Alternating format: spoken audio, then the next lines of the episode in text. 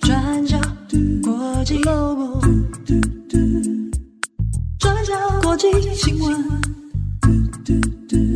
Global，转角国际 Daily Podcast。Hello，大家好，欢迎收听 UDN Global 转角国际 Daily Podcast 新闻，我是编辑七号，我是编辑木仪。今天是二零二三年十二月一号，星期五，哇，十二月了。对，今年度剩下最后一个月。对，我最近已经开始在听个圣诞节的音乐了。啊，你说玛利亚凯莉吗？不是，圣诞妈祖，就是一些叮叮当之类的。叮叮当哦，我跟你讲，我前阵子去到一间店哦，他已经在放过年的音乐，吓吓到我，他在咚咚咚讲，我想说你是不是？我觉得他 playlist 搞错了，错了，对。哎，吓我一跳！嗯、哦，现在还先放圣诞的，对，好不好？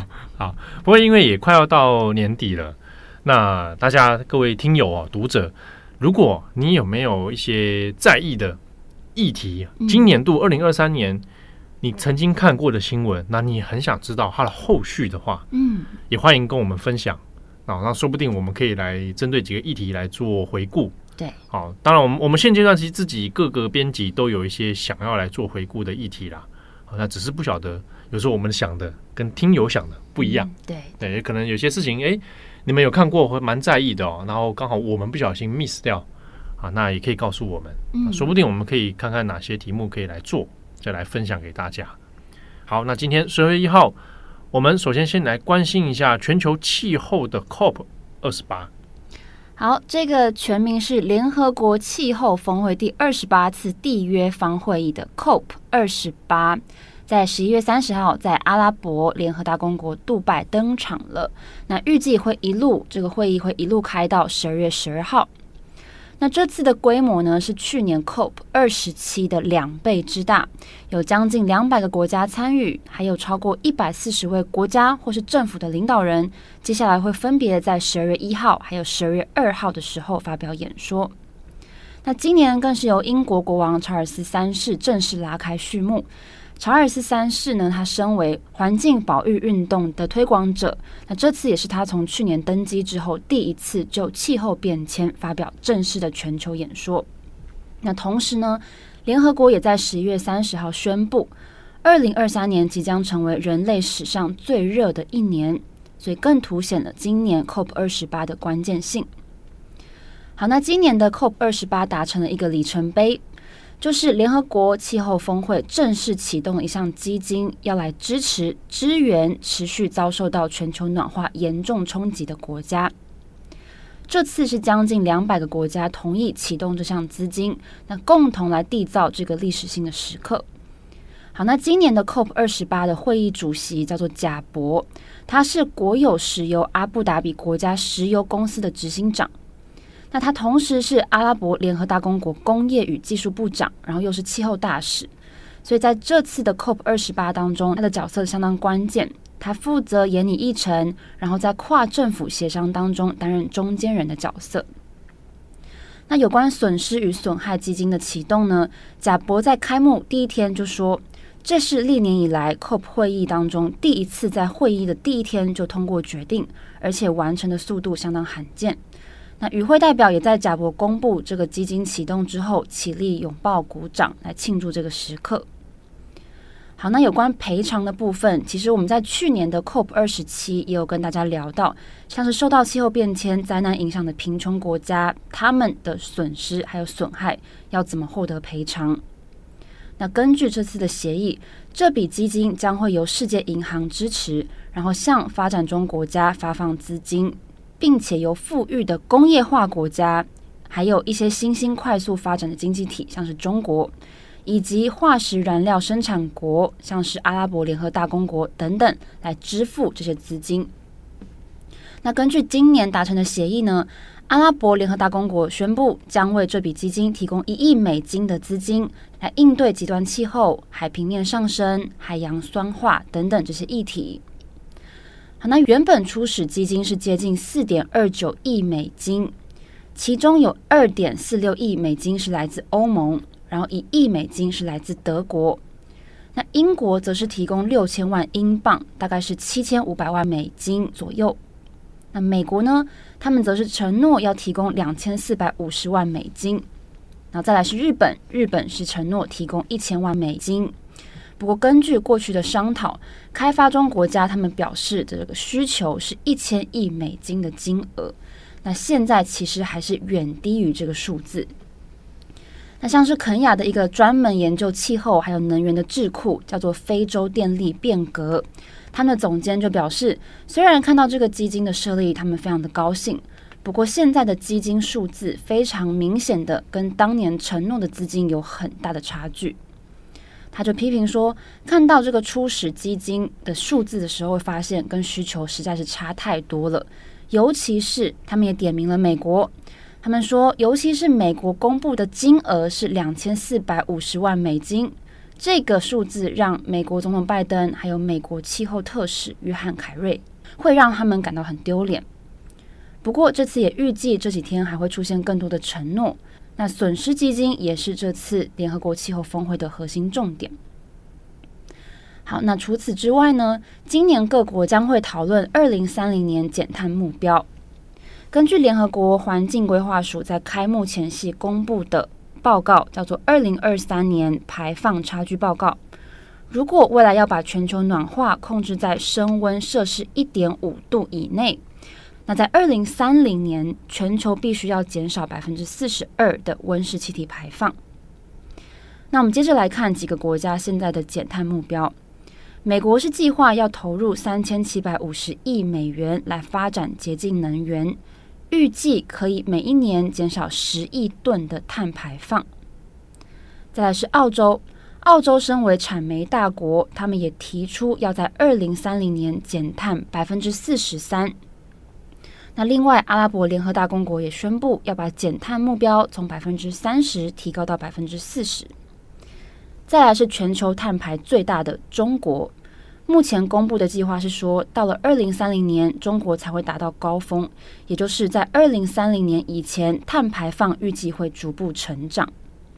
不过，根据这个报告呢，综合各国目前提出的减碳计划，到了二零三零年，全球温室气体排放量不但不会减少，反而还会增加百分之三。那到时候暖化的升温会突破两度以上。那这个报告有提到说，如果把暖化控制在摄氏两度以内，那全球碳排就必须要下降百分之二十八。好，那除了损失损害基金、减碳还有能源转型的问题，这次粮食系统也第一次成为 COP 议程当中的主题，包含说现在粮食系统占人为温室气体排放大概三分之一这么多。极端气候跟干旱现在反而威胁了粮食生产跟运输，那这些该怎么解决？这个也即将纳入今年的讨论重点。好的，那以上是 COP 二十八。好，下一则新闻我们来看一下 Meta。Meta 就是大家使用的脸书还有 IG 的母公司哦。Meta 呢公布了一份新的报告，这个报告主要针对的是关于假账号的问题。那这份报告里面就有提到说，有发现有将近四千八百个假账号，这些假账号绝大多数来自中国。那这些账号呢，伪装成了一般的普通美国公民，那他的资料也都是假的啊。那可能居住地点也会变换，那放一些照片，甚至这些账号平常也会 po 一些正常的内容。但是 Meta 的报告里面说，这些账号哦，有开始在配合发布一些政治议题或者新闻资讯。这些资讯当中呢，有很多是我们一般讲的假新闻哦，假资讯。那现在 Meta 已经针对这些账号哦，把它予以删除掉。哦，那有将近四千八个账号是已经被处理了。不过问题又来了，过去几年当中，我们又一直有在讲，包含各个社群平台哦，不管是 Meta。或者 Twitter 啊，其他都会讲到说，针对于假账号、假资讯的监管哦，其实是力有未逮，一直都会层出不穷的出现新的这种账号的问题，那以及散播各种不管是假影片呐，或者是片面的资讯呐，哦之类的状况呢，一直没有办法很彻底的改善哦。不过呢，现在 Meta 它主动的公布报告里面，它也有指出了其中一些比较难解的问题。那之中，Meta 是自己导入了一些 AI 的演算法的方式哦，来去揪出这些可能有疑虑的内容。但另一方面呢，也有观察到，刚刚讲到的这些来自中国的伪装的假账号，他们有一些哦，在分享的资讯里面比较难察觉的是，他们分享的还不是假新闻，他们分享的是真正的、准确的来自有公信力的新闻。或者是 Twitter 的资料，比如说呢，他们可能会去分享一些政治人物的 Twitter 内容。那他们的目的啊，并不是要去做假的资讯，而是希望能够达到社群舆论的分化。所以在报告里面有特别讲到的是，可能这些账号会刻意去煽动，或者是找到一些比较极端的言论，然后来分化族群。比如说呢，具体的来讲。这些资讯大部分因为它伪装成美国公民嘛，所以针对的是美国的议题，那就在于说，好，美国要不要援助乌克兰？那可能就会有正反双方的意见，那可能就会刻意去强化这个分裂感，那去大量的推送可能是要反对拜登决策的这些，不管是 Twitter 的言论或者是相关的新闻内容，好，用这样的方式去达到把议题给分裂的目的哦。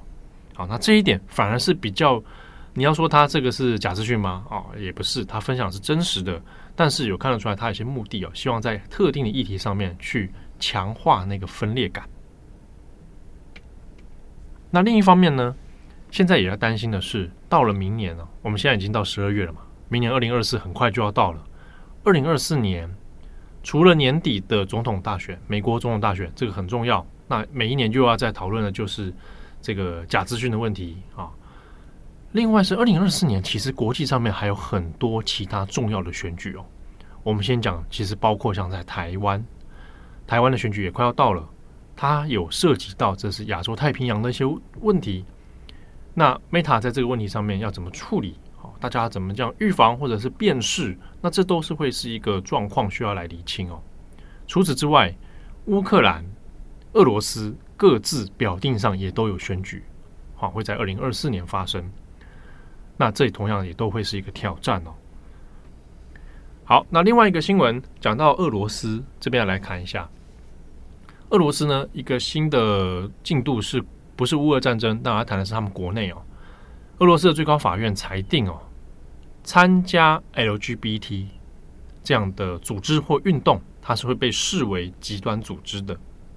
换句话说，你如果在俄罗斯哦，你可能如果是俄罗斯公民啊，或者是不一定是公民的话，你只要去参与声援同性恋、同志或者是跨性别等等 LGBT 这样的性别友善的活动或者是团体，你基本上就是违法了。啊，那不过的确是我们就俄罗斯现行的法律来讲哦，在婚姻这一条，他们是有明定说，所谓的婚姻就是一男一女啊，还有限定他的性别。所以，如果是同志婚姻的话，它一定是违法的。好，那这个裁定出来之后，当然，其实像 BBC 也有访问了一些俄罗斯在地的，他可能是 LGBT 族群哦，都会感到相当害怕，因为他有可能就要因为他的性向而被判刑，然后入罪，然后被抓。那另一方面，我们也要注意的是，如果你是国际上面的相关社会运动的这些工作者。你也可能会因此触犯俄罗斯的法律。好，如果如果好，我们今天在俄罗斯，在莫斯科，哎，去做一些声援或做一些组织的活动啊，可能演讲啊或什么，那你可能就会因此触法啊。那尽管尽管你是境外人士，那都有可能会被抓。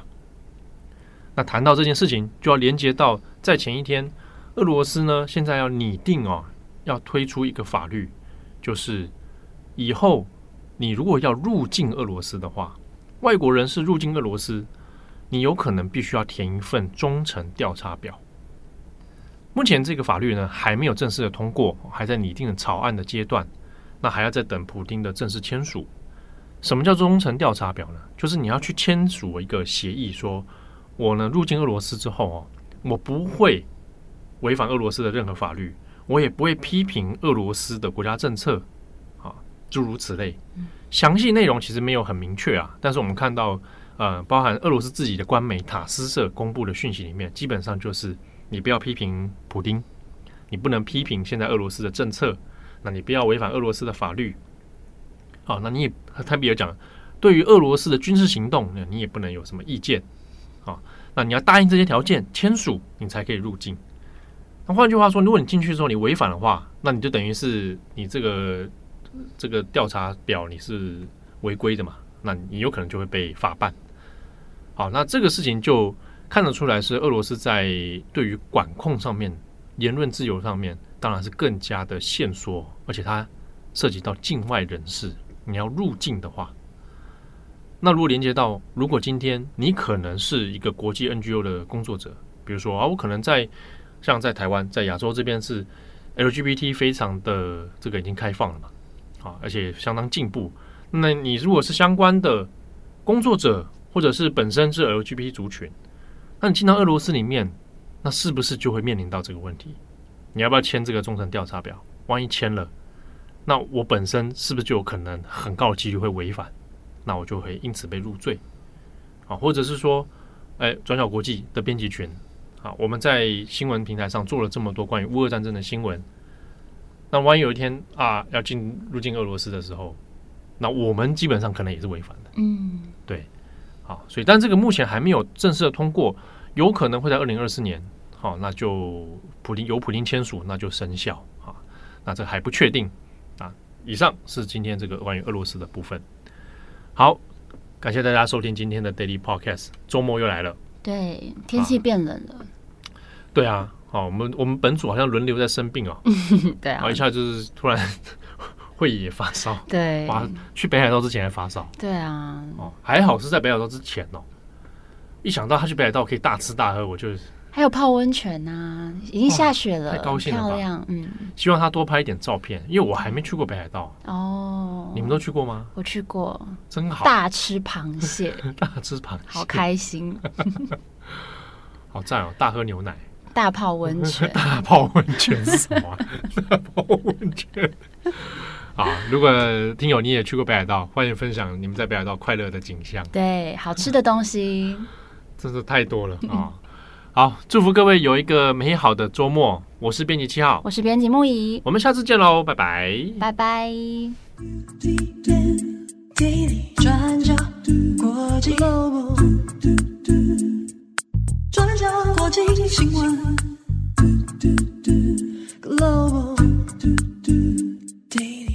Podcast 新闻。